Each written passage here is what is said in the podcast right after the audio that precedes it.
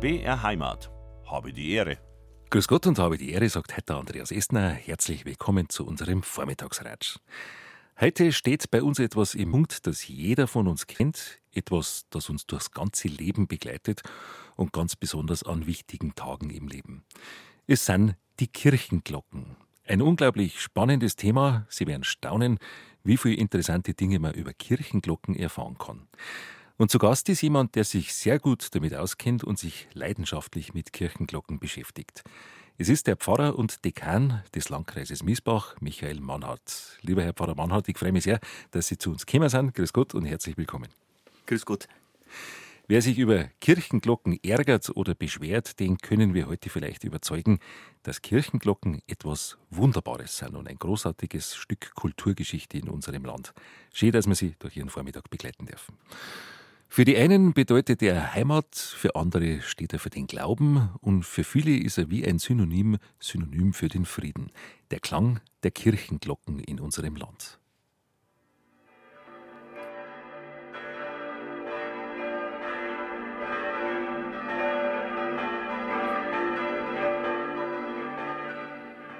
Glocken sind einzigartige, faszinierende Musikinstrumente, die schon seit Jahrhunderten Land und Leute prägen.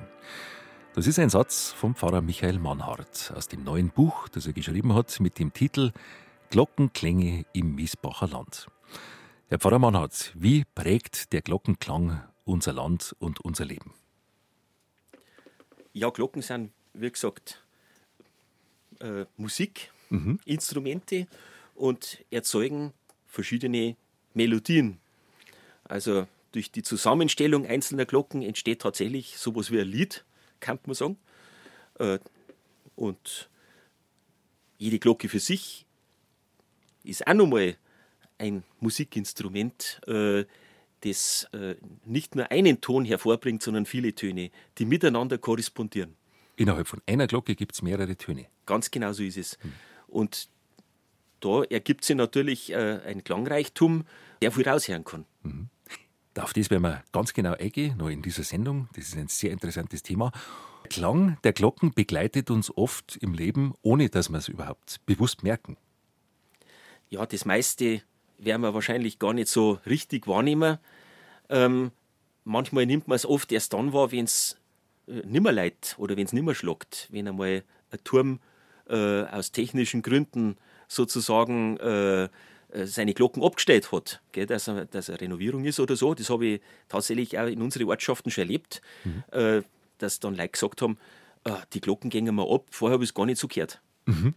Ja, die Glocken begleiten uns ja mit jedem Viertelstundenschlag. Sie begleiten uns beim Mittagsleiten. Da ist ganz deutlich, ich denke mir oft, wenn man um 12 Uhr Mittag in München ist, wo ja doch relativ viel Verkehrslärm ist an vielen Stellen, und wenn um 12 Uhr Mittag dann die Glocken leiten, das ist, ähm, da verändert sich die ganze Stimmung in der Stadt. Genau, es ist so ein, ein Ausrufezeichen, ähm, jetzt kannst du mal Zeit für dich selber nehmen. Mhm. Man kann sagen, der Klang der Glocken geht doch vielen Menschen zu Herzen. Ganz bestimmt. Und vor allen Dingen wird es deutlich im Rückblick, weil bei besonderen, äh, ja, sag jetzt mal, Lebensereignisse sind sehr oft Glocken dabei gewesen. Und wenn man diese Glocken dann aktuell hört, dann verbindet sie da diese Erfahrung, die man in der Geschichte gemacht hat, mit der Gegenwart. Ich komme nochmal auf den Satz, der mich so beeindruckt hat. Glocken sind einzigartige, faszinierende Musikinstrumente. Und gleich zum Beginn der Sendung möchte ich jetzt alle miteinander einladen, dass wir uns zur Einstimmung für unser heutiges Thema drei berühmte bayerische Geläute anhören von großen Kirchen. Zuerst von der Kirche St. Peter in München, dem alten Bäder, wo eine Glocke sehr, sehr alt ist, die sogenannte Zwölferin. Sie ist im Jahr 1382 gegossen worden und läutet bis heute.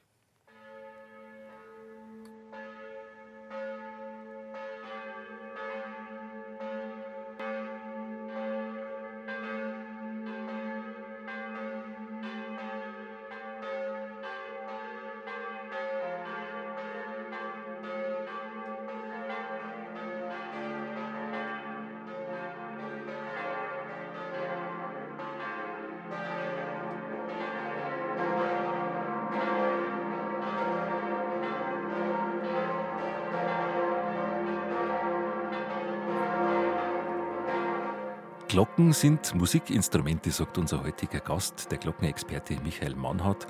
Und man kann schon die verschiedenen Tonhöhen aus diesem Geläut vom alten Bäder in München heraushören. Und Musikinstrumente, die Geläute klingen ganz unterschiedlich. Von München schauen wir jetzt nach Passau und hören die Glocken des Passauer Doms.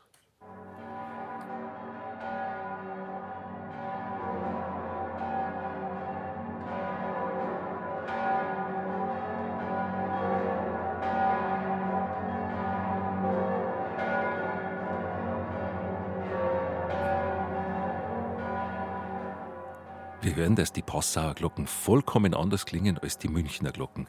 Herr Pfarrer Mann hat jedes Gleit, jedes Geläut klingt ein bisschen anders. Und wer lange Zeit in einem Ort lebt, kennt das Geläut von seiner Heimatkirche sofort. Sein Kirchenglocken, wie soll ich sagen, äh, vielleicht ein bisschen die Stimme oder der akustische Ausweis von einer Ortschaft? Das kann man sagen. Denn was für Klänge ähm, gingen so äh, markant über Ortschaft äh, und sind äh, im Grunde ein Lied. Ja? Also es gibt viele Geräusche, aber das ist ja, das ist ja doch oft der Lärm. Und Glocken sind bestimmte Musikinstrumente. Das heißt, also Glocken sind äh, wie ein Lied, das über die Orte geht. Mhm. Das Geläut vom Dom in Passau klingt sehr tief, ist ein mächtiges Geläut, ist vermutlich aus einer Passauer Werkstätte, die sehr berühmt ist. Ganz genau, das hat der Perner natürlich geschaffen, der in Passau ansässig ist. Und natürlich gibt es da auch eine Pummerin. Also man merkt, wir sind an der Donau. Äh, die, die berühmteste Pummerin ist ja im Wiener Stephansdom, aber in Passau gibt es auch eine. Und was ist eine Pummerin? Das ist sozusagen die große, schwere Glocken. Hören wir noch mal kurz rein.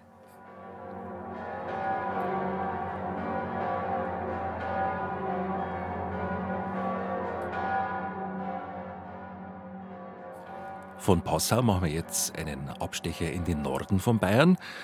Ein besonders beeindruckendes Geläut, Herr Pfarrer Mannhardt, das Ihnen sehr gefallen wird und sehr stark nach Musik klingt, das Geläut vom Kiliansdom in Würzburg. Das kennen Sie ja. Ja, das kenne ich, äh, wie ich überhaupt natürlich äh, diese großen Geläute sehr gut kenne. Das ist fast ein Muss. Äh, hm. Das Kleid vom Würzburger Dom ist eines der bedeutendsten in Deutschland und stammt von einer Gießerei, äh, äh, die viele bedeutende Geläute gegossen hat, vom Friedrich Wilhelm Schilling das Kleid gegossen worden. Der war wirklich ein Vollprofi. Bei diesem Geläut vom Kiliansdom in Würzburg hat man fast den Eindruck, es spielt eine Orgel.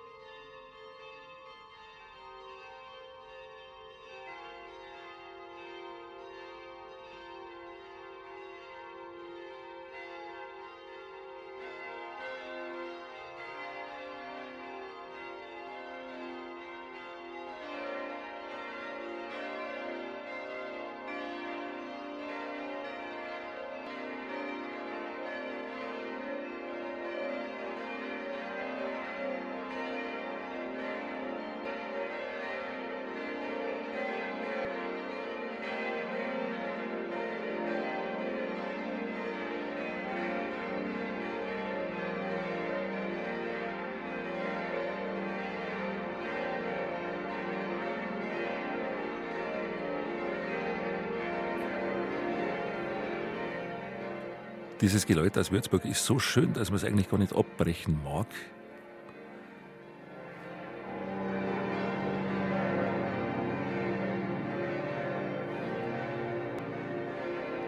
Auch der Pfarrer Mannhardt schaut versonnen und hört ganz genau zu. Es ist wirklich ein außergewöhnlich schönes Geläut. Definitiv gehört es zu den schönsten, ja. die es bei uns gibt. Nicht immer läuten in einem Kirchturm alle Glocken. Es gibt verschiedene Geläute zu verschiedenen Anlässen. Läuteordnungen und Läutebräuche und eine lange, lange Kulturgeschichte, die zurückreicht bis ins Frühmittelalter in Bayern.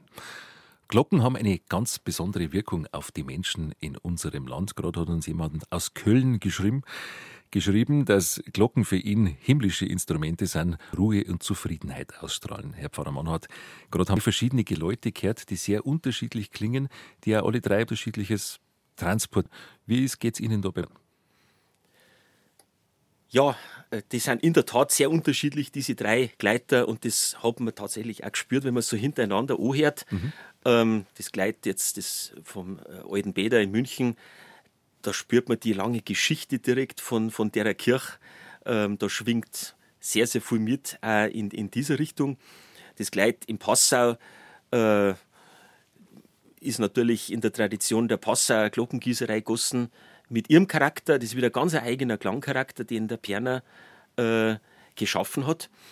Und Würzburg, wie gesagt, mit dem Schilling-Geläute, ähm, unverkennbarer, eigenständiger Charakter, äh, kennt man sofort auseinander. Und dieses Würzburger Geläut hat, da habe ich ja viele, viele Glocken rausgehört. Wie viel sind denn das? Ich habe jetzt die genaue Zahl nicht im Kopf, mhm. aber es sind auf jeden Fall äh, überdurchschnittlich viel. Es ist eines der glockenreichsten Geläute. Es sind in beiden Haupttürmen hängen schon, äh, ich glaube, das sind acht Glocken, wenn ich es richtig im Kopf habe. Und dann in den beiden äh, Chortürmen sind auch nochmal, ist nochmal ein neues Geläute ergänzt worden. Mhm. Äh, also sehr, sehr glockenreich, sehr vielstimmig von klein bis groß. Mhm. Wie viele Glocken ungefähr hat ein großes Domgeläut? Das kann man so pauschal gar nicht sagen. Aha. Also es gibt äh, in der Regel natürlich beim Domgeläut mehr Glocken. Ich sage jetzt mal, da werden wir acht Glocken oder zehn Glocken durchaus annehmen können.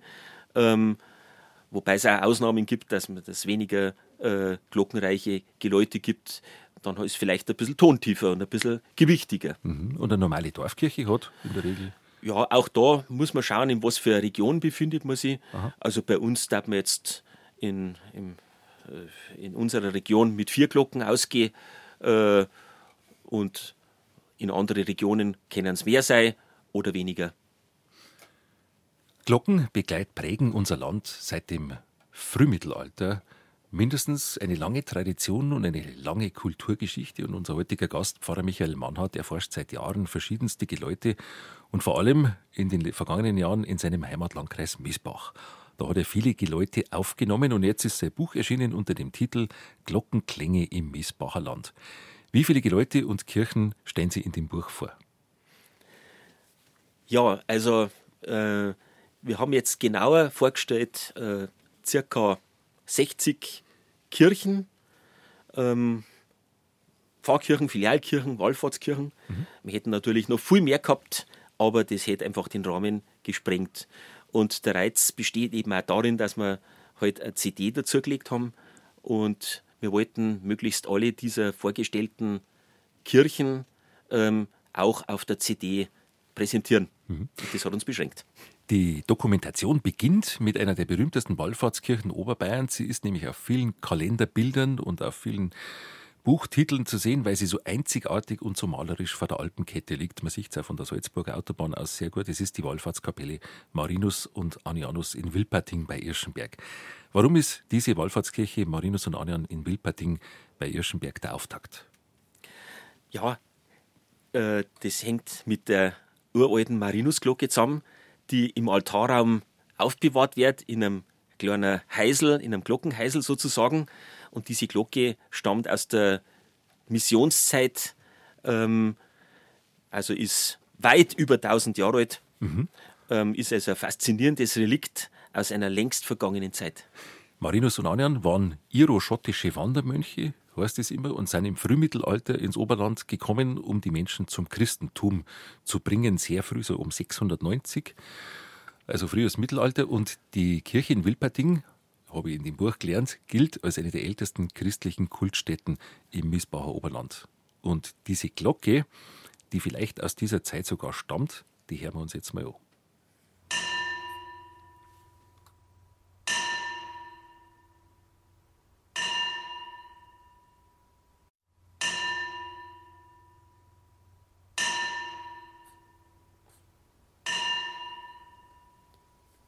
Glocke, die ganz anders klingt als unsere heutigen Kirchenglocken. Warum? Ja, es ist ein sehr frühes Stadium natürlich. Ähm, es war ein weiter Weg, bis die Glocke zur, äh, ich sage jetzt mal, zu ihrer heutigen Form gefunden hat. Äh, wobei man sagen muss, dass die bereits in der Gotik entwickelt worden ist. Diese äh, Idealform mit äh, der Mollterz Mhm. Also das ist eine, eine wichtige Teiltonkombination, mhm. ähm, die unsere Glocken bis heute prägt. Mhm. Und diese Glocken, die wir jetzt gerade gehört haben, aus eben aus der Wallfahrtskirche Marinus und Anian in Wildberting bei Irschenberg, die klingt ganz anders. Ist die anders gemacht? Ja, die hat eine ganz andere Form wie eine Glocke, die wir heute halt so kennen. Ähm, die hat nämlich eine Haubenform ja, oder fast so eine Bienenkorbform, kann man schon sagen. Und ist natürlich auch vom Material her äh, sehr grob. Ähm, das sind ja äh, oft geschmiedete Glocken gewesen in der Zeit, äh, die man brosiert hat. Also das heißt, ähm, das ist eine ganz andere Technik wie die spätere äh, Gussglocke. Mhm. Weiß man, wie die alte Glocken wirklich ist, die da in Wildparting ist? Ist die tatsächlich, konnte es sein, dass die aus dem frühen Mittelalter ist? Ähm, es ist so, dass das sehr wahrscheinlich ist, dass äh, diese Glocke eine ganz lange Tradition hat. Wir haben nämlich im Missbacher Heimatmuseum ähm, ein Gegenstück. Und da können wir es ganz klar äh, belegen, äh, dass die aus dieser Zeit stammt. Und bei der Marinusglocke, da gibt es eine Mutmaßung, dass es sich um eine Kopie dann aus, aus dem 14. oder 15. Jahrhundert handeln könnte. Das ist aber auch nicht belegt. Mhm. Jedenfalls die Form würde eindeutig in diese Zeit verweisen. Das heißt, man kann sich vorstellen, in der Zeit um 700 im frühen Mittelalter, als Bayern den christlichen Glauben, als der christliche Glaube nach Bayern gebracht worden ist, diese Missionierungszeit, da haben die Glocken so geklungen. Das kann man sagen. Und erst äh, nach und nach hat sich der Klang verbessert. Also es war immer schon der Wunsch da bei den Leuten, dass äh, eine Glocke schön klingt. Mhm. Und da haben wir bei so einer Glocke natürlich Luft nach oben. klingt ein bisschen dumpf noch im Vergleich genau. zu den heutigen. Dass Marinus und Anjan aus Schottland oder aus dem irischen, schottischen Bereich äh, ins Oberland gekommen sind im frühen Mittelalter, dafür haben sie auch noch ein sehr interessantes Indiz gefunden, nämlich einen Glockenschrein, der eine bestimmte Form hat, die man in Schottland auch kennt. Ja, wir haben tatsächlich äh, die Besonderheit in der Wallfahrtskirche in Wilpating, dass wir, ich sage jetzt mal, also einen Glockenschrein haben oder ein kleines Glockenheisel, sage ich ganz gern, wo die Glocken aufgehängt ist. Das gibt es sonst in dieser Form meines Wissens äh, im, im Oberbayerischen nirgends. Ist eine Spezialität und das würde schon an diese lange Tradition erinnern. Glocken erzählen Geschichten auch über die Klöster, die frühen Klöster im Mittelalter.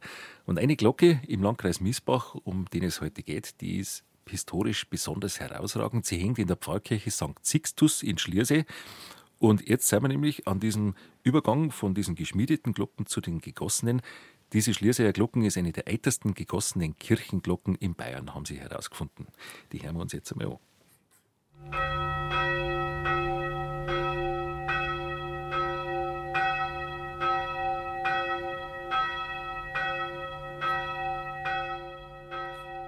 Also die klingt deutlich anders, eigentlich schon so, wie wir es heute kennen. Wann ist das mit dem Glockengießen, wann hat das begonnen? Ja, also, äh, also ein genaues Jahr kann man da nicht nennen, aber ich würde jetzt mal mhm. so sagen, vor 1000 Jahren äh, kann man äh, sicher davon ausgehen, da ist irgendwo mal so der Übergang, wo man gemerkt hat, also geschmiedete Glocken, das ist jetzt was vielleicht für für Kurglocken, also für Viehglocken. Mhm. Das hat sich ja bis heute erhalten. Mhm. Ich habe ja eine dabei. Also auf der Alm bei uns sozusagen, da sind diese geschmiedeten äh, Glocken, wie sie in der Frühzeit bei uns verwendet worden sind, äh, immer noch aktuell. Aber man hat halt dann gemerkt, Gussglocken, die klingt halt viel schöner. Und die Glocken sind auch größer geworden. Also diese Marinusglocken ist ja noch relativ klar im Vergleich. Und die äh, älteste Glocke, also die jetzt in liturgischer Funktion ist, neben der Marinusglocke in der Pfarrkirche St. Sixtus in Schliersee, die ist äh, aus, den, aus, der Zeit um 1300, kann man nicht genau sagen, mhm. plus minus. Jedenfalls ist sie sehr, sehr alt und gehört damit zu den ältesten Glocken in Bayern und darüber hin. Mhm. Die Glocken sind auch mit den Klöstern in unser Land gekommen und damit ist ganz was Neues in, in, nach Bayern gekommen, nämlich die Zeiteinteilung ja, die Klöster waren ja immer für Struktur, haben das Land kultiviert, Strukt kann man sagen, und damit eng verbunden war natürlich auch die zeitliche Strukturierung. Ein Mönch hat äh, natürlich äh, einen, einen, gut durchstrukturierten Tagesplan, äh, durchs Gebet strukturiert. Die Gebetszeiten ähm, sind da ausschlaggebend und Gebetszeiten hat man äh, immer mit der Glocke eingeläutet. Und das hat auch eine ganz lange Tradition, das geht ja bereits auf Benedikt zurück. Benedikt, den großen Mönchsvater des Abendlandes. Und ähm, der sagt, der spricht bereits äh, einem, von einem Zeichen zum, zum Gottesdienst. Er sagt zwar nicht Glocke dazu, aber es ist schon anzunehmen, dass es sich da bereits um eine Glocke gehandelt hat. War halt nur eine primitive Glocke, aber das hat sich natürlich dann gehalten, diese Tradition, insbesondere bei den Benediktinern, äh, dass man Glocken sehr geschätzt hat. Hm. Welche Gebetszeiten gibt es da in einem Benediktinerkloster? Ja, da haben wir natürlich äh, das Morgengebet, dann das Mittagsgebet, die Vesper ähm, und die Komplett. Das wären einmal so die wichtigsten. Es gibt natürlich dann bei manchen Klöstern noch mehr Zeiten, aber das wären jetzt mal so die elementaren. Im Grunde äh, haben wir drei Zeiten, morgens, mittags, abends und jetzt hat, klingelt schon sozusagen, mhm. weil diese monastische Tradition hat bei allen Kirchen eigentlich Eingang gefunden. Das heißt, in unsere Pfarrkirchen und Dorfkirchen, Stadtkirchen, Leute in der Früh, Mittag auf Nacht. Habe die Ehre, 10.37 Uhr gleich, schön, dass Sie mit dabei sind. Glocken begleiten uns im Alltag und das ist sogar sprichwörtlich. Sie sagen uns, welche Stunde es geschlagen hat. Sie sagen uns, was geschlagen hat. Wenn man auf Bayerisch sagt, jede Viertelstunde. Herr Pfarrer Mannhardt, vielleicht für alle, die es nicht wissen, können Sie uns erklären, was es mit den Schlägen auf sich hat. Ja, das ist eine, äh, eine wichtige Geschichte, eine grundsätzliche Geschichte. Es, man muss das Schlagen vom Leiten unterscheiden. Der Urschlag ähm, ist nämlich technisch ganz anders aufgebaut wie äh, das Läuten. Äh, der Urschlag funktioniert mit einem Hammer, der außen auf die Glocken im unteren Bereich draufschlägt. Also die Glocke ist praktisch äh, statisch. Und ähm, natürlich gibt es das Viertelstundenschlang und das Stundenschlang. Und ähm, es gibt auch Kirchen, da gibt es einen Doppelschlag zur Viertelstunde, also mhm. oder einen Dreifachschlag. Also wenn man in Schwäbische kommt zum Beispiel, die haben da richtige Melodien schon für einen Urschlag. Da ist bei uns ein bisschen schlichter. Ähm, und dann gibt es eben das Leiten, mhm. das schwingende Läuten. Ähm, und das ist für uns wichtig, weil da nämlich der Doppler-Effekt rauskommt. Was, Was, ist der Doppler-Effekt? Was ist der Doppler-Effekt? Genau. Wenn äh, die Glocken zu dir her schwingt, dann wird der Ton gefühlt höher wenn die Glocken wegschwingt, wird er tiefer. Das ist, wenn ein Martinshorn vorbeifährt, also wenn ein Sanker vorbeifährt, ja. dann äh, verzerrt sich ja das auch so. Genau. Also, das ist ja nicht immer der gleiche Ton, die gleiche Tonhöhe. Das kennt man, wenn der Sanker vorbeifährt und sagt, genau. So, so, ja. Ganz genau. Und bei der Glocken ist es ähnlich. Wenn mhm. die Glocken also schwingt, dann hörst du, dass sie sich bewegt. Und das ist ganz entscheidend. Und darum, ähm, sage ich, äh, kennt man dann auch in welcher Region das man daheim ist. Im Alpenraum war es lange Zeit üblich und es ist immer noch Tradition. Und äh, insbesondere, wenn man wirklich jetzt nach Tirol oder Südtirol geht, äh, da liebt man das hohe Läuten. Also je her, dass er so Ort desto her wird Gleitgang. Was heißt jetzt, meint das die Höhe oder die, wie die Glocken Die, die Schwunghöhe. Die Schwunghöhe. Ganz genau. Also der Läutewinkel, wie man professionell sagt. Aha.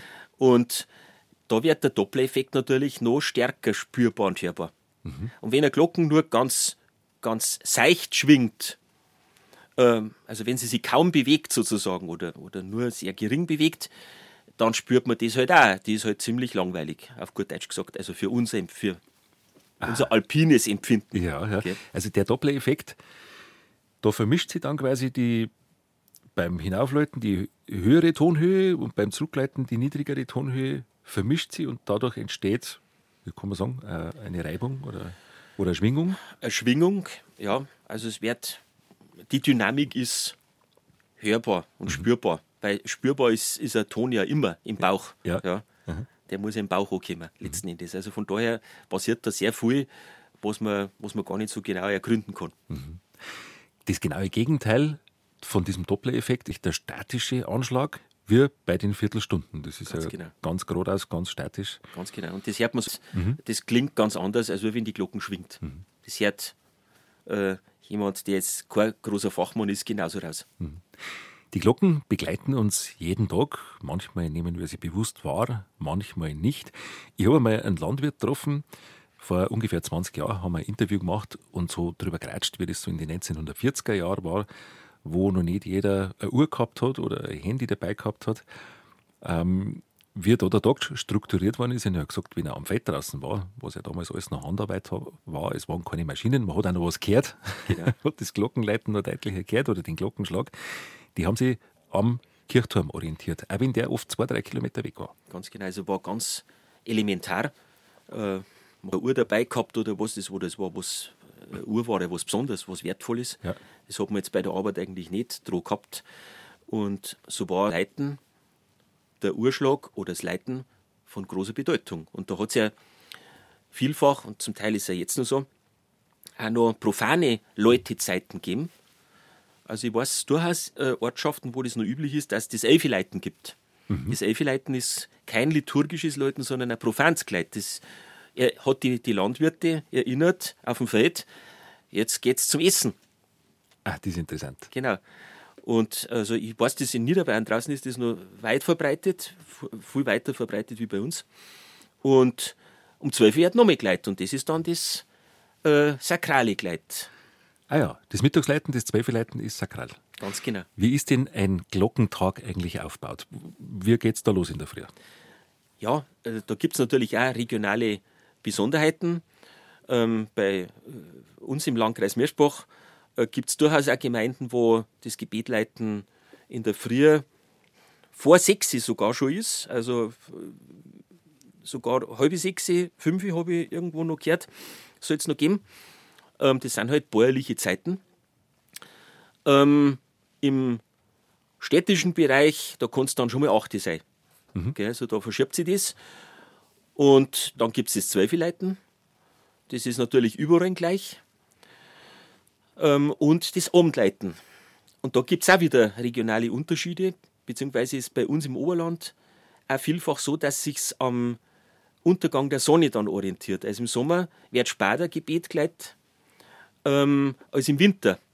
Also die äh, früheste äh, Gebet Läutezeit im Winter ist dann 5. Und äh, was wird da gebetet, wird man ja oft gefragt. Da sage ich, eigentlich ist es das Angelusläuten, der Engel des Herrn. Äh, ist da früher Bett worden oder wird jetzt noch Bett? Gibt es durchaus auch noch. Ähm, wenn man es jetzt nicht so hat mit, mit einem Gebet, dann sage ich, und ich mache es, also ich, für mich ist, ist der Angelus Mittag äh, ein fester Bestandteil, aber ich sage, ich brauche einfach diese Auszeit. Das sind zwei Minuten Auszeit. Und wenn ich da einfach start wäre, dass ich sage, Herrgott, das ist jetzt meine Zeit, ich steige jetzt mal schnell aus aus dem allgemeinen Wahnsinn des Büros oder sonst wo, wo man halt gerade ist. Das ist jetzt meine Zeit zum Start werden. Jetzt bin ich ganz bei mir selber, bin ich ganz bei dir, Herrgott. Ja, das ist doch ein schönes Gebet. Und ich glaube, das ist mehr denn je notwendig. Notwendig und vollkommen auch zu unserer Zeit eigentlich passend und modern, Ganz genau. weil das genau das ist, was viele Menschen abgeht, dass sie mal den Zug kurz anhalten und innehalten. Ganz genau. Und ich merke das selber, ich habe das erst wieder mal angefangen vor ein paar Jahren und merke, wie gut, dass man das tut. Zwei, wenn es Leute aussteigen, Stecker ziehen, egal wo man zu den Leuten sagen, ich muss jetzt mal kurz wohin und das ist meine Zeit. Und das tut sakrisch gut. Meine Großmutter, die hat, wenn es Gebetleiten war, innegehalten und ein Engel des Herrnbett. Das war früher als üblich. Ist aber jetzt eigentlich in relativ kurzer Zeit, muss man sagen, ganz schön in Vergessenheit geraten. Ja, das ist ja so. Ähm, mancherorts erinnert die Struktur des Gebetläutens noch an den Engel des Herrn. Und zwar ähm, wird der mancherorts immer nur mit Absätzen geleitet. Das heißt, es werden zwei Pausen im Gebetleiten gemacht. Also da leiten das leitet der Ohrglocken, das ist meistens die Marienglocken, passend natürlich zum Gebet, ähm, zum Angelus. Und da wird dann entsprechend der drei Ave Maria, die wo man da beten könnte, natürlich eine Pause gemacht. Also jetzt nach jedem Ave Maria wird eine Pause äh, beim Leiten einge, wie soll man sagen, eingeschalten. Und das kann man natürlich besonders gut Weppelfänger hat, äh, was im Alpenraum weit verbreitet ist. Ähm, da kann ich dann ein Kleppi einfangen. Die Glocken schwingt noch weiter, aber der Kleppi schlagt nicht mehr an. Und dann kann ich da so, ein, so eine kurze Pause machen. Und dann wird der Kleppi wieder auslassen und dann leitet die Glocken wieder. Das ist wieder an. Sehr interessant. Jetzt für alle, die das gern machen wollen, was betet man beim Gebet leiten? Ja, also wie gesagt, der, der Angelus äh, besteht aus, aus den drei Gegrüßet seist du Maria und halt den äh, Zusatztexten, äh, kann man im Internet finden, kann man mhm. nachschauen. Mhm. Um was geht es da eigentlich? Ja, es geht um das Thema, dass Gott Mensch geworden ist. Das Weihnachtsthema. Mhm. Das ist ein wunderbares Thema, wo das ganze Jahr passt. Das ist unser zentrales christliches Bekenntnis. Gott ist Mensch geworden und das tut gut. Die Glocken strukturieren den Tag und auch die Woche. Es gibt das Läuten am Freitagnachmittag um 15 Uhr. Was hat es damit auf sich? Ja, auch da sind wir letzten Endes bei der Menschwerdung Gottes, weil zum Leben gehört halt auch der Tod. Und am Freitag erinnern wir uns halt an den Karfreitag, an den Tod Jesu. Und der wird halt um 3 Uhr so angesetzt. Und von daher leitet da in vielen Orten meistens die große Glocken, um an den Tod Jesu zu erinnern. Mhm. Es gibt dann nochmal am Wochenende ein nachmittägliches Läuten, nämlich am Samstagnachmittag um 15 Uhr. Da läuten ebenfalls die Glocken oder eine Glocke. Was ist das Samstagsläuten am Nachmittag? Genau, das Samstagsleiten. Ähm, da gibt es auch zum Teil ortsübliche Besonderheiten. Ähm, aber in der Erzdiözese München-Freising ist äh, sehr weit verbreitet, dass es um 3 ist, 15 Uhr. Und da wird der Sonntag eingeleitet. Am Samstagnachmittag wird schon der Sonntag eingeleitet. Ganz genau. Die Tiroler sind ja da noch sportlicher, die leiten ja oft vielfach dann schon um 12 Uhr am Sonntag ein. Also da hat man noch mehr Feiertag. Ja. Aha, das ist ja interessant. Ja, aber das heißt eigentlich, da sollte man die Arbeit dann ruhen lassen. Ganz genau. Da kann man sich schon einstellen. Jetzt ist, ja, sag jetzt mal, der Tag des Herrn mhm. und jetzt ist die Zeit zum Erholen. Das hat ja auch was sehr Menschliches, weil heutzutage ist es ja oft so, dass viele Leute sechs Tage in der Woche oder halt am, am, Wochenende nur einen Nebenjob machen bis am Samstag auf die Nacht. Und äh, wenn man sich an diese Ordnung hält, dann ist das eine gute Burnout-Prävention. Definitiv. Das sehe ich auch so. Also Feier, Feiertag einleiten oder mhm. Sonntag einleiten, äh, das ist letzten Endes was, wo mir ähm, steig aus aus dem, aus dem Hamsterrad. Mhm. Das brauchst, wenn du, wer die ganze Woche durchmacht, wer keinen Sonntag mehr kennt, der wird irgendwann krank. Mhm. Samstag mit dem Leuten, steig aus, gib Ruhe, erhol dich und widme dich dem Herrn, der Familie und allem, was wichtig ist, außerhalb von der Arbeit.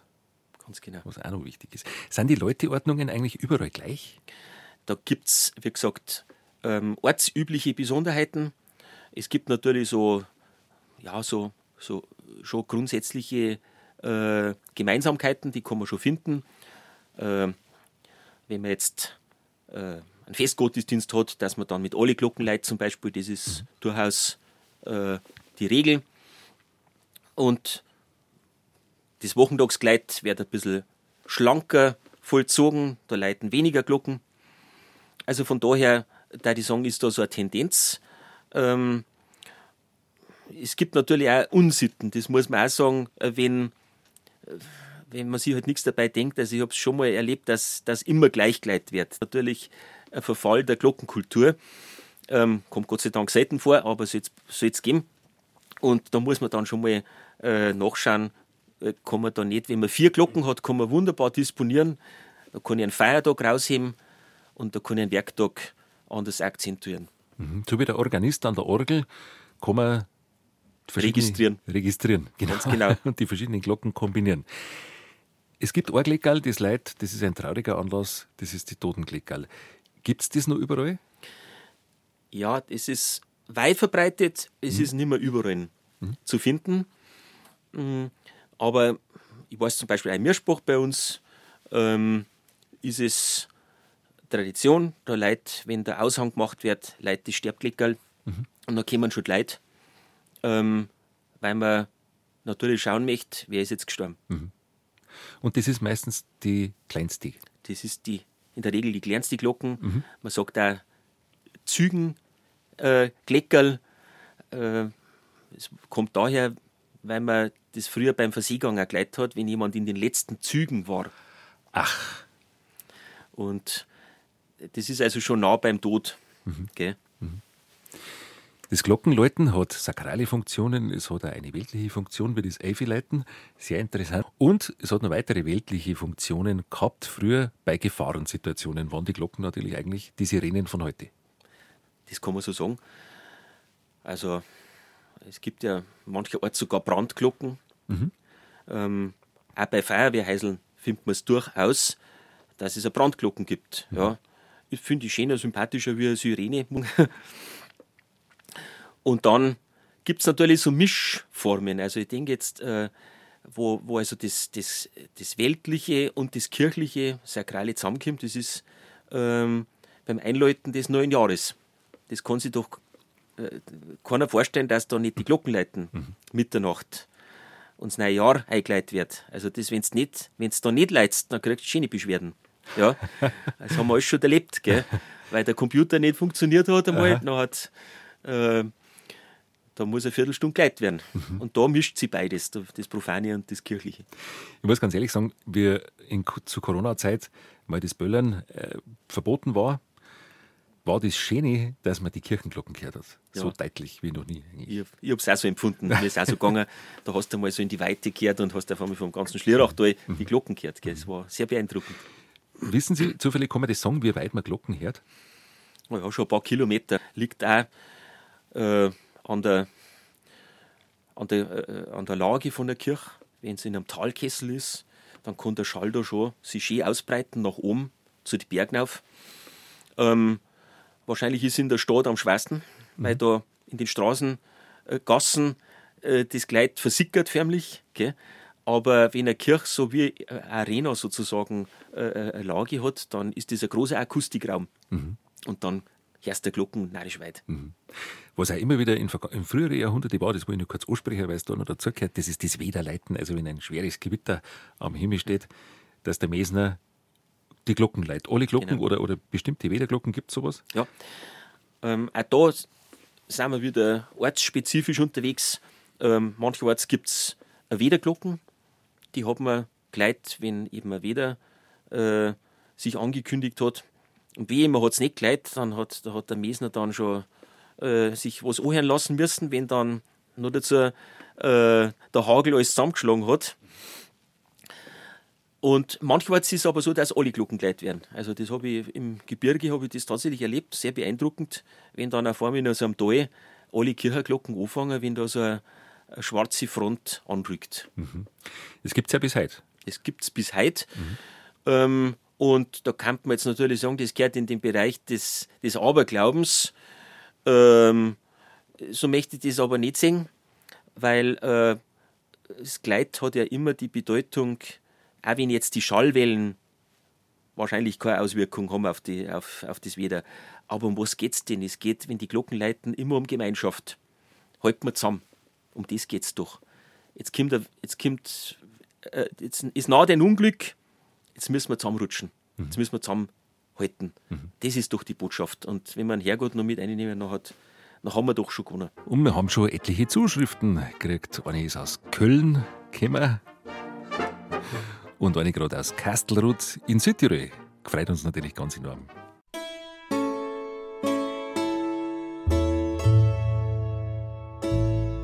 BR Heimat habe die Ehre. Bei uns zu Gast ist heute der Dekan des Landkreises Miesbach, Pfarrer Michael Mannhardt. Und der Michael Mannhardt ist ein Experte für Kirchenglocken. Er schreibt zum Beispiel auch Sendungen für den Bayerischen Rundfunk, für das Mittagsläuten am Sonntagmittag auf BR Heimat. Und er hat jetzt ein Buch geschrieben, die Kirchenglocken im Landkreis Miesbach. Und wir haben jetzt viel geredet über Leute, Ordnungen und jetzt kommen wir noch auf eine Spezialität, nämlich auf Leute, Bräuche.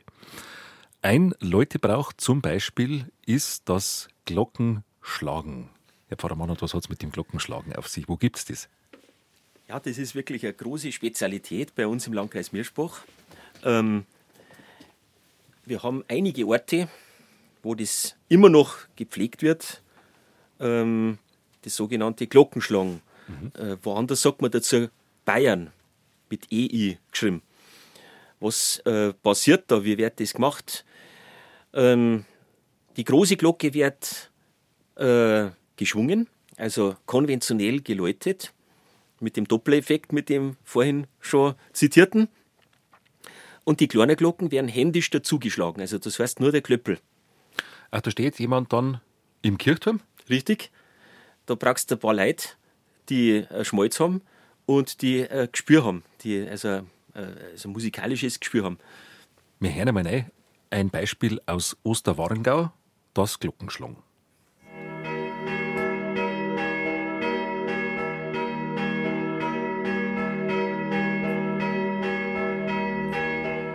Also man hört schon, das ist ein ganz klarer Rhythmus, eben dadurch, weil da wirklich Ohr im Kirchturm stehen und die Glocken schlagen. Genau, den Rhythmus gibt in dem Fall immer die große Glocken vor. Und ähm, im Großhaut-Penning, das ist ja nicht weit weg von mhm. Osterwanger, da wird die große Glocken besonders hoch geleitet, ähm, sodass der Rhythmus langsamer wird. Und dann kannst du auch die anderen Glocken, in dem Fall in Großhaut-Penning sind es insgesamt sogar vier, kannst dann äh, leichter einfädeln. Mhm. Und wann macht man das? Wann wird, werden Glocken geschlagen? Bestimmten Anlass dafür? Das sind hohe Feiertage, insbesondere von Leichnam, der Brandtag, äh, wo das gemacht wird und da oft dann die ganze Prozession. Und die Mannsbilder, ausgesuchte Männer im Kirchturm und einer großen Glocke dazu, die anderen Glocken mit dem Hammer an, oder wie man es mit? Nein, mit dem Klöppel. Mit also das Klöppel. heißt, ähm, weil das einen schönen Klang erzeugt, also wenn du mit einem Hammer außen drauf hast, ähm, wenn du das mit dem Kleppe magst, der, ist, der hat die richtige Proportion und da werden die Glocken dann gescheit angeregt, werden die Töne gescheit angekriegt. Mhm. Ja. Wer jemals in einem Kirchturm gestanden ist, in einer Glockenstube, wenn ein Glockengleit hat, der weiß, wie laut das ist. Haben die dann einen, einen Ohrenschutz dabei? Ja, das ist empfehlenswert, ganz genau, sonst bist du nicht. Mhm. weiß man, wo das herkommt, das Glockenschlagen? Das weiß man zum Beispiel bei uns im Landkreis Mirschbach überhaupt nicht. Noch nichts gefunden. Vielleicht gibt es irgendeine Publikation, keine ja. Ahnung, aber ich habe noch nichts gefunden. Es ist auch in die Heimatbücher praktisch nicht verzeichnet, weil es so selbstverständlich war. Das ist ein Brauch, der weithin gepflegt worden ist und mancherorts leider abgekommen ist durch die Elektrifizierung nach dem Krieg. Da sind dann Leute-Maschinen angeschafft worden und dann hat man, äh, dann hat man oft das Glockenschlagen eingestellt damals, was sehr bedauerlich ist. Gibt es das in anderen Regionen auch? Ja, das gibt es. Ähm, in Bayern gibt es es meines Wissens sonst nirgends, außer im Landkreis Mirschbach. Äh, Dates sind noch ein paar Ortschaften, beziehungsweise Ebersberg, meines Wissens. Ähm, Münchner Landkreis gibt es auch noch äh, ein paar so Inseln, aber mhm. damit hat sich das.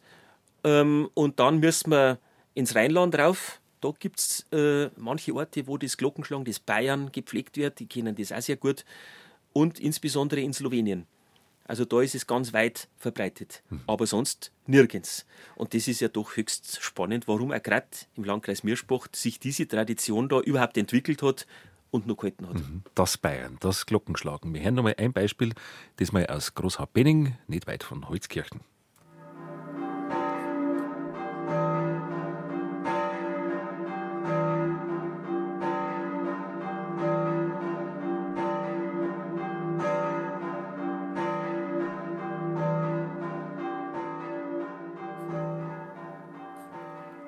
Herr Pfarrer Mannhardt, jetzt sind wir beim Thema Rhythmus. Ich habe so den Eindruck, wenn man ein Vollgeläut hört, ganz egal welches, dann hat man das Gefühl, in so einem Geläut ist ein Rhythmus drin. Ist das so? Der Rhythmus spielt eine ganz zentrale Rolle bei so einem Kleid. Wenn der Rhythmus nicht passt, vom Gefühl her nicht passt, das ist eine Gefühlssache, äh, dann taugt das ganze Kleid nichts. Dann ist es vielleicht hektisch, unruhig, man hat keine Freude damit. Hören wir mal nur ganz kurz als Beispiel rein in das Kleid von Wall, also von Wall bei Miesbach.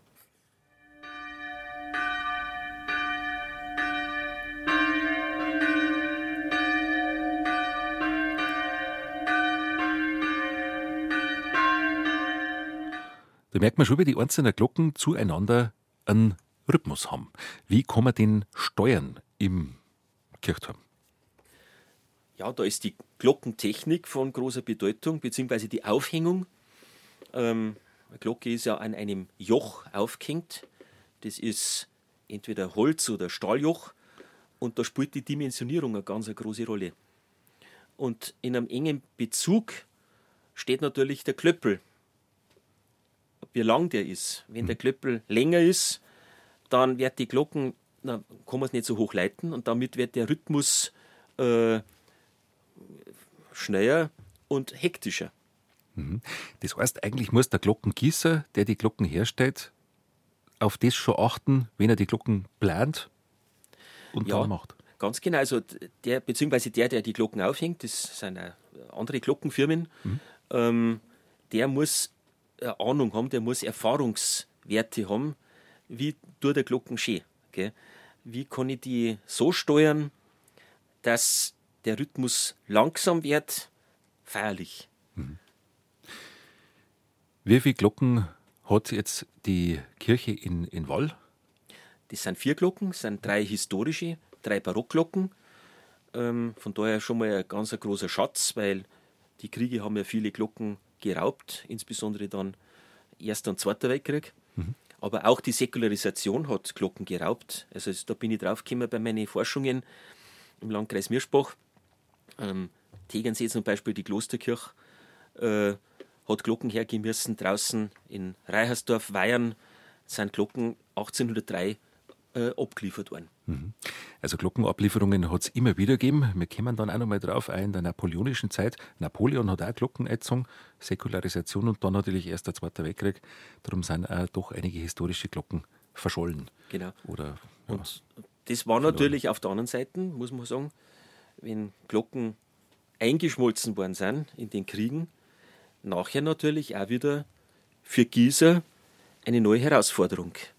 Und äh, ohne die Kriege hätte man nicht jetzt so prächtige Geläute wie Würzburg, wo wir vorhin gehört haben, ähm, oder auch bei uns im Landkreis Mirschbach, sind viele sehr klang, schöne Geläute nach dem Krieg, nach den Kriegen entstanden. Da hat es dann manchmal Geläute gegeben, die direkt nach dem Krieg ähm, gekommen sind, neue Geläute und dann 20 Jahre später haben wir es aber nochmal austauscht. Waren die dann von minderer Qualität? Ja, das ist richtig. Nach dem Krieg hat halt jede Gemeinde schnell wieder ein Kleid haben, weil das war ja doch äh, ja, so der Stolz einer Gemeinde, Ja. ein schönes Kleid. Und da war halt leider manches dabei, was nicht so äh, qualitativ hochwertig war. Entweder vom Material her oder ähm, einfach, äh, ist, es ist, das Material ist ja nicht alles, sondern äh, wenn der Guss nicht gelungen ist, dann taugt auch ein Bronzekleid nichts. Es gibt da auch ein Geläut im Landkreis Miesbach, das aus einem anderen Material gemacht ist. Das ist das Geläut von Haussam. Das ist Genau. aus Das ist aus Gussstahl. Und es gibt äh, ein paar Gussstahlgeläute bei uns im Landkreis Mirschbach. Ähm, das Haushammerkleid ist aber von einer ja, besonderen Bedeutung, weil es ähm, sozusagen eine Schnittstelle markiert. Der Bochumer Verein, der das Kleid gegossen hat, 1951, der hat sehr viel geforscht. Und die ersten Stahlglocken nach dem Krieg, die waren ja noch, die hast du nicht anhören können. Das waren also ziemlich kratzige Dinger. Und da hat man in der Vergangenheit und in der Gegenwart immer wieder mal ein Kleid vom Turm geholt durch ein schönes Kleid ersetzt. Aber bei Hausham ist zum Beispiel so, dass äh, eben die Form, die Rippe in einer so äh, guten Weise gewählt worden ist, weiterentwickelt worden ist, dass das Kleid einen hohen musikalischen Wert hat. Das hören wir uns jetzt so. Die Glocken von St. Anton in Haussam.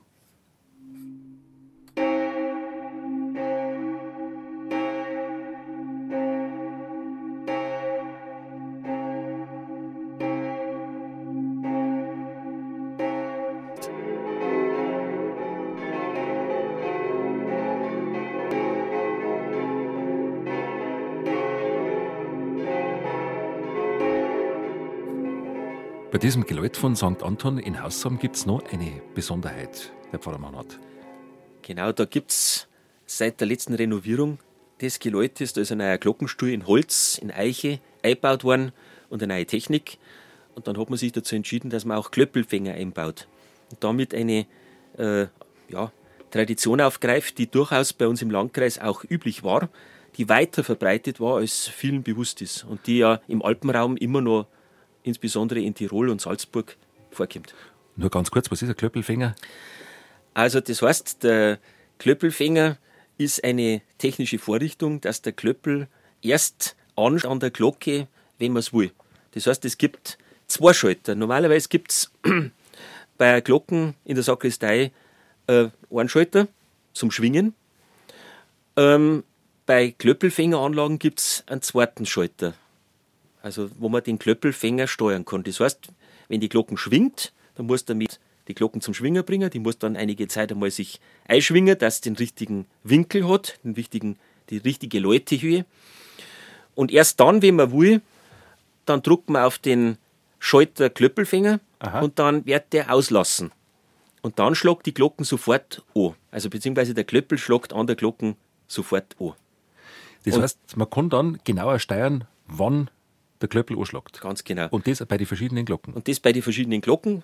Und am Schluss, wenn ich sage, jetzt sollte soll es aufhören zum Anschlagen, dann drücke ich wieder drauf und der Kleppe wird sofort eingefangen.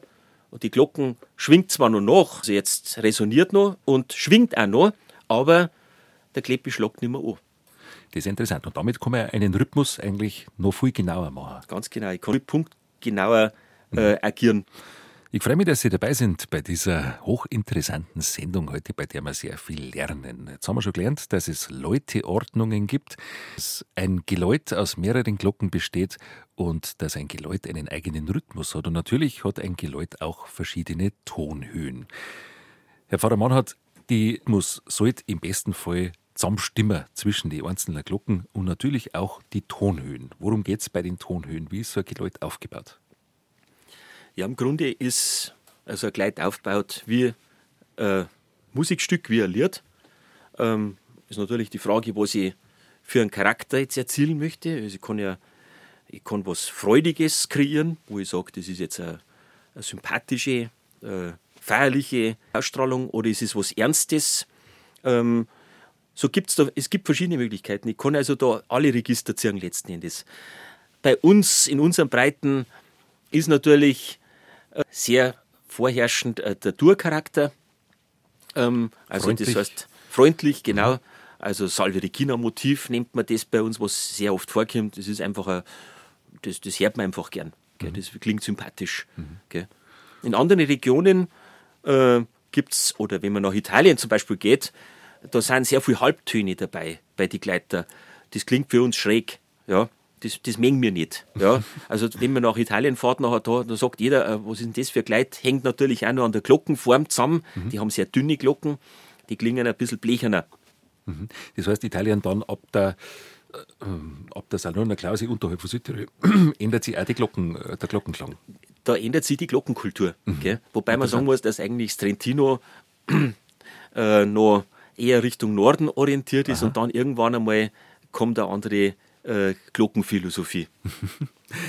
Die Tonhöhen sind wichtig und oftmals bei großen Geläute, wie ganz am Anfang von der Sendung beim Passauer Dom, hört man so unglaublich tiefe Glocken. Sie, Sie haben es gesagt, die Pummerin, wie es auch in Wien im Stephansdom vorkommt.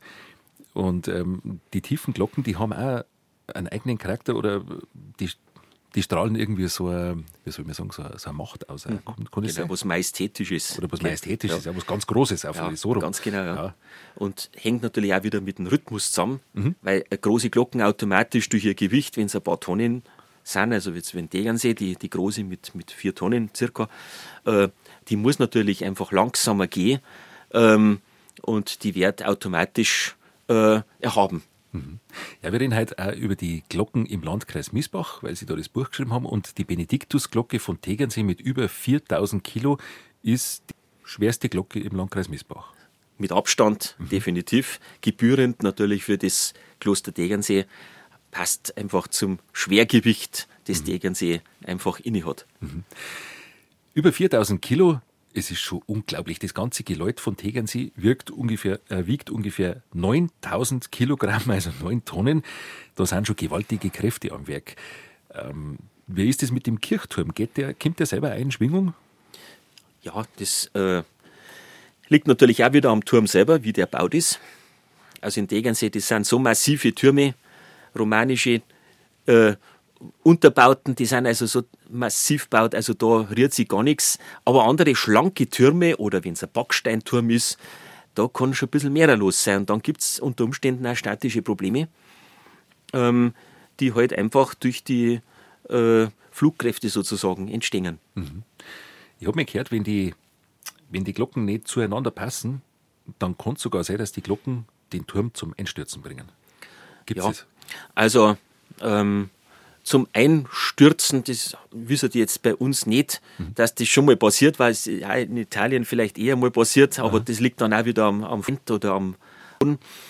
Ähm, aber dass ein Turm natürlich da Schaden nimmt, dass Risse entstehen oder dass er sich von der, vom Kirchenschiff trennt, zum Beispiel, dass er sich auseinanderarbeitet, äh, das kann schon passieren und da muss man natürlich handeln. Ja, ganz klar. Die verschiedenen Leute haben schon, sagen schon auch ein bisschen was über, die, über den Status aus von einer Kirche.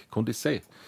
Also so in früherer Zeit, über die Größe von, ein, von einer Kirche, von einer Pfarrei oder von einem Klosterbezirk? Ja, ein Kleid ist eigentlich die Visitenkarte von einer Kirche und früher hat man es auch noch äh, als Visitenkarte des Ortes gesehen. Mhm. Also da waren wir wirklich stolz drauf, dass man größeres Kleid gehabt hat wie der Nachbart vielleicht. ja, ja, dass die Glocken größer war, die große, und dass man nicht Schlusslicht war im Landkreis. Zum Vergleich haben wir jetzt mal zwei Beispiele. Einmal die Glocken vom Bayerisch Zell, das ist ganz weit hinten im Landkreis Mirsbach, fast schon an der Tiroler Grenze, war lange Zeit äh, nur in Anführungszeichen Kuratie. Und da hören wir jetzt das gleich auf, das mächtige Geläut vom Kloster Tegernsee.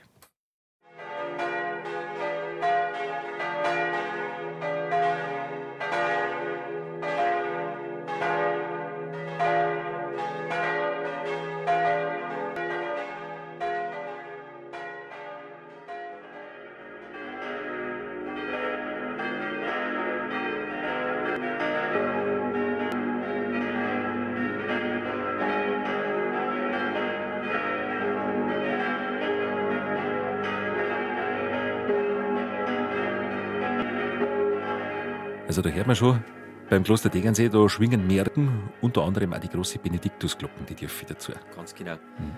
Das ist wirklich ein sehr faszinierendes Kleid, ähm, das, obwohl es Glocken aus verschiedenen ähm, Jahren und auch Gießern hat, ähm, doch wieder zur Einheit, äh, ich sage jetzt mal, sich zusammenfügt. Das ist das Faszinierende, weil äh, da sind ja Glocken dabei, die stammen nur aus Klosterszeiten, die zwei kleinen ähm, ist also eine, eine, gotische Glocken dabei, dann eine barocke Glocken und dann äh, sind Glocken ganz früh nach dem Zweiten Weltkrieg schon gekommen.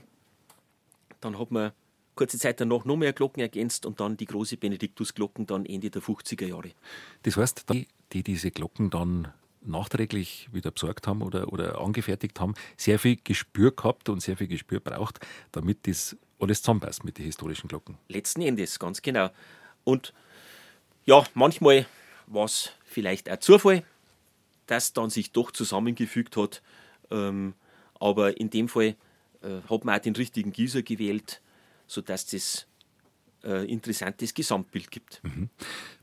Einige Glocken in Bayern äh, oder in vielen Regionen in Bayern sind ja noch keine 80 Jahre alt. Stichwort Glockenablieferungen. Wir haben es schon kurz angesprochen. Die Glockenablieferung im Zweiten Weltkrieg war 1942, wo ähm, alles verfügbare Metall eingesammelt worden ist und eben auch die Kirchenglocken. Welche Geschichten sind einer da untergekommen? Wo sind die Glocken eigentlich hingekommen? Ja, die Glockenablieferung 1942, ähm, die war natürlich einerseits äh, deshalb äh, äh, sozusagen von, von, äh, äh, von staatlicher Seite verfügt, weil man Material braucht für, die, für den Krieg. Aber auf der anderen Seite wollte man halt auch der Kirche eins auswischen. Man wollte die Kirche stumm machen.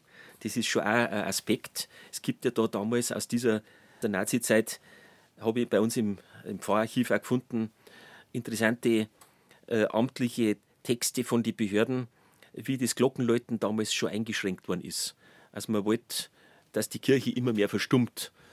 Und das hat sich dann sozusagen 1942 mit der Ablieferung dann äh, ja, äh, noch überhöht. das Ganze.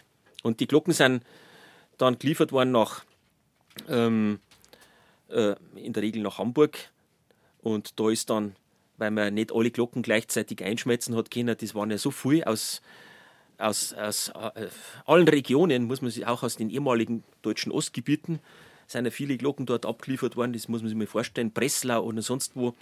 Ähm, und so ist der Glockenfriedhof entstanden. Das ist auch ein, ein, ja, ein, ein schlimmer Name eigentlich, Glockenfriedhof. Schlimmer Name, ganz ja. genau. Und immer diese Fotos sieht, wo man meterweit nur wertvolle, wunderschöne Glocken übereinander gestapelt sieht, die da nicht sehr gut behandelt werden, ähm, dann tut dann das Herz schon weh. Man, da waren ja historisch wertvolle Glocken dabei, da ist unglaublich viel Substanz verloren gegangen. Mhm.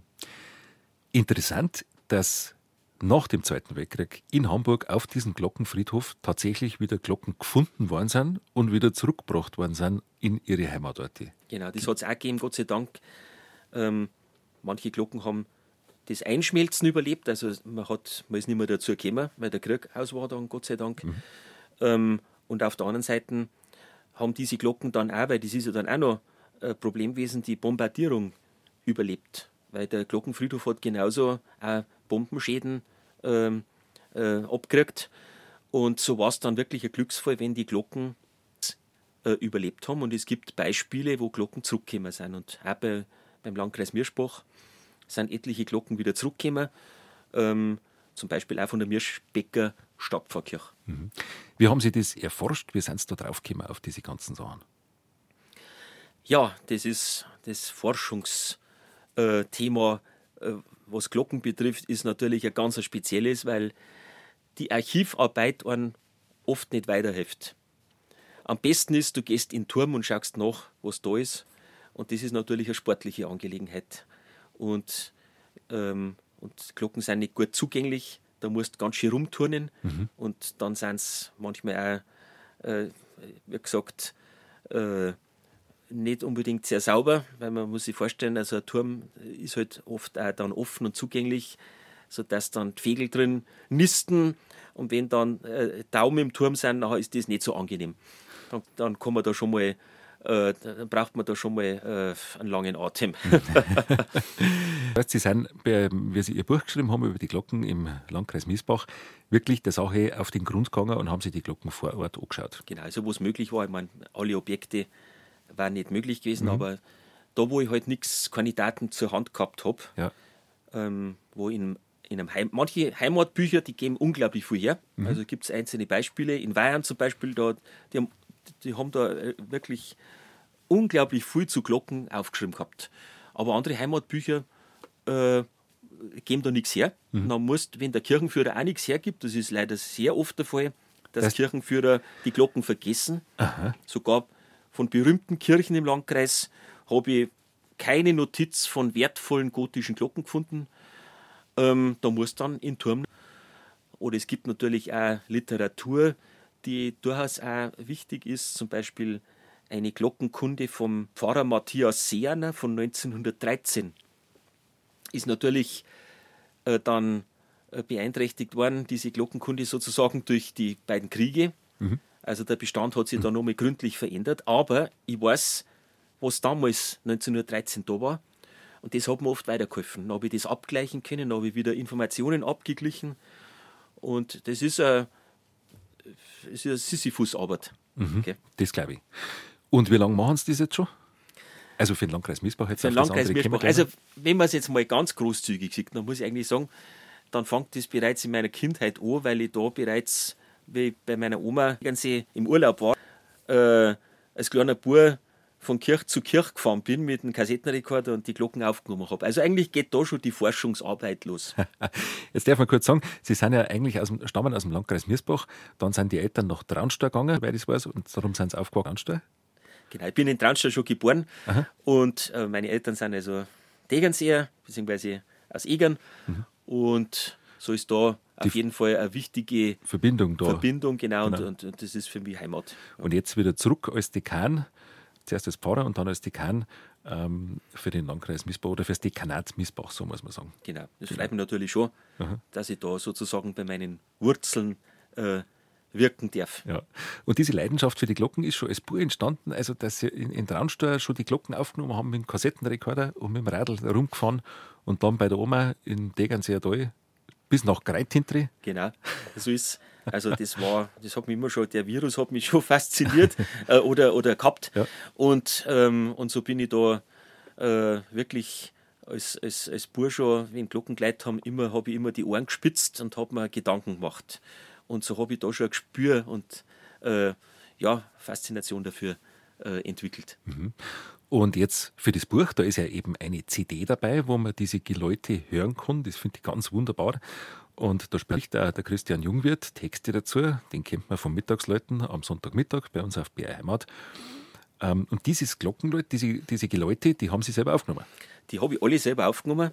Und natürlich nur möglich, wenn man das jahrelang macht. Also das, wenn jetzt, das ist in einem Jahr nicht möglich. Also es ist, also ich wüsste nicht, wo ich die Zeit hernehme. Das ist also ein jahrelanges Projekt oder jahrzehntelang letzten Endes, muss man sagen. Und äh, ich habe noch viel mehr Tonaufnahmen und noch viel mehr Dokumente gesammelt, was in dem Buch gar nicht auftaucht. Äh, also da könnte ich noch mal ein paar Bücher drüber machen. Ähm, das ist halt sozusagen jetzt äh, mal so die Spitze des Eisbergs, wo wir da mhm. dastehen. Und das ist eine jahrelange äh, Eigenständigung, wo ich natürlich zurückgreife auf Erkenntnisse auch von äh, Lokalhistorikern, die selber schon im Turm vielleicht einmal drum waren oder die halt andere Quellen verarbeiten. Mhm ein Glockenläuten aufnehmen ist gar nicht einfach. Also ich kann mich erinnern, ich habe da vor einigen Jahren immer wieder versucht, dass ich eins aufnehme, aber da steht man unter Umständen ganz schön lang da, weil da fährt der Auto vorbei, dann fliegt der Flieger drüber und schon ist die Aufnahme ruiniert. Wie ist es nicht gegangen? Genau, das ist eben also ein, also ein Leid, wo man hat als, als, als Reporter, als Glockenreporter sozusagen. Ähm, es gibt da so viele Unwägbarkeiten. Vielleicht haut dann die haut, haut das von der Stille ganz gut hin, dass, dass einmal kein Flieger oder kein Fahrzeug vorbeifährt. Mhm. Aber dann fällt der Glocken aus. Habe ich auch schon gehabt, dass auch gerade wichtige Glocken in dem Gleit, äh, dass der Glockenmotor ausgefallen ist. Mhm. Du musst auch nochmal hinfahren. Und so fährst du durch die Gegend und brauchst wirklich sehr viel Geduld, dass du dann da so eine Sammlung zusammenkriegst. Mhm. Das glaube ich. Haben Sie auch in, außerhalb von, von Bayern sich umgekehrt und geforscht? Also ich habe, äh, äh, wie gesagt, für mich ist der Alpenraum einfach eine interessante Region. Ähm, da bin ich auch jetzt noch viel unterwegs im, im Urlaub, mache Glockentouren auch mit Bekannten und, äh, und da lerne ich unglaublich viel dazu. Also wenn man in Türme unterwegs ist und dann Gleiter anhört, erst vor einiger Zeit waren wir in Kupfstor drüben. Also das ist immer bereichernd und da lernt man sehr, sehr viel. Die Kirchenglocken, heute unser Thema und eins möchte ich da gerne anschneiden etwas Außergewöhnliches, das man nicht so oft erlebt. Das ist, wenn eine neue Kirche gebaut wird oder eine neue Glocke in einen Kirchturm kommt und dann gibt es eine Glockenweihe. Herr Pfarrer Mannhardt, wie läuft eine Glockenweihe ab und warum muss eine Glocke eigentlich geweiht werden? Ja, nachdem eine Glocke eine Botschaft verkündet, muss man die natürlich besonders in Dienst stellen. Gell? Und ähm, im katholischen äh, Kontext wird der Glocke äh, geweiht, also wird gesalbt tatsächlich mit Krisam, also ist eine feierliche Geschichte. Ähm, und wird dann sozusagen äh, erst in den Dienst gestellt. Also so eine Glockenweihe, äh, wenn man erlebt hat, die geht unter die Haut. Das glaube ich. Sowas hat es vor nicht allzu langer Zeit einmal gegeben, nämlich in Holzkirchen im Landkreis Miesbach. Da ist ja eine komplett neue Kirche gebaut worden. Ja, in Holzkirch da äh, bei der Josefskirche, da hat man äh, zwar die Kirche gebaut, das Kleid hat man von der Vorgängerkirche übernommen. Ach so. Mhm. Ähm, da hat man einen Turm stehen lassen. Mhm. Ähm, aber das Kleid, das gehört auch zu den jüngsten im Landkreis Mirschbach. Ähm, ist also von daher auch ein gutes Beispiel. Und das ist ein besonders schönes Kleid. Es stammt von einer sehr bedeutenden Gießerei, der Erdinger Glockengießerei Karl Schudnowski, äh, der nach dem Krieg bis 1970 gegossen hat, war eine der bedeutendsten Gießereien der Welt. Der Welt? Der Welt, kann man sagen. Wird jetzt nur nachgefragt in Erding, ähm, ob man da noch Glocken bestellen kann. Aber die gibt es natürlich leider nicht mehr, die Gießerei. Mhm. Da hören wir jetzt mal in das Geläut von St. Josef in Holzkirchen.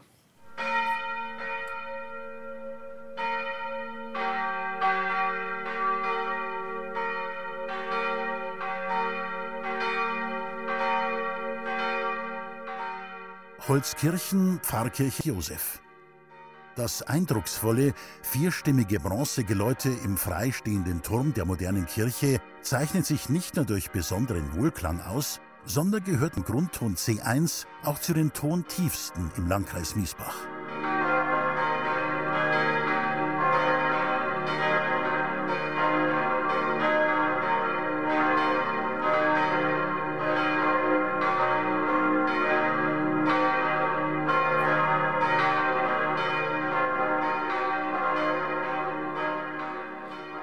Und jetzt haben wir den Christian Jungwirth gehört, den jeder kennt vom Mittagsleiten am Sonntagmittag.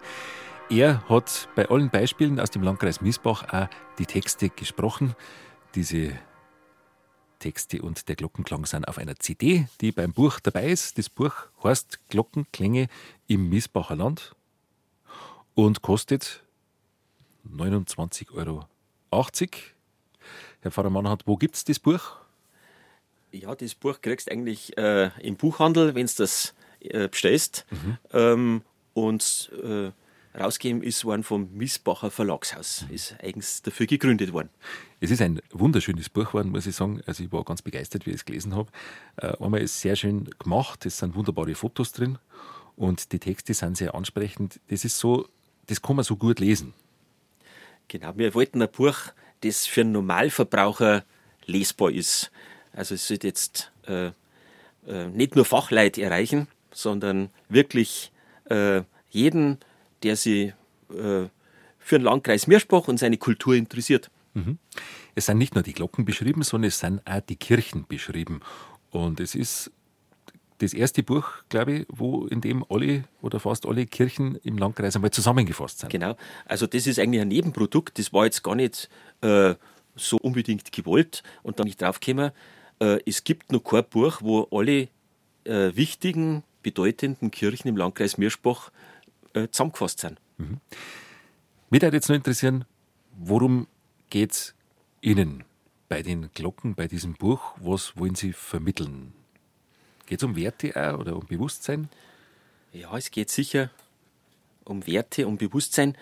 Also ich denke, ähm, neue Glocken werden wir jetzt wahrscheinlich nicht mehr allzu viele gießen, sei denn irgendwo mal Materialermüdung oder sonst was, ähm, ist sicher erfreulich und auch erstrebenswert, aber es wird jetzt um die Erhaltung der Substanz gehen, insbesondere. Und auch also um die Pflege und dass wir dort und da vielleicht die Leute auch noch optimieren, äh, weil da ist durchaus noch was zum Rausholen. Und Wunsch war eigentlich, dass jeder, äh, der das Buch zur Hand nimmt, selber weiter forscht und selber sich auseinandersetzt mit dem Thema.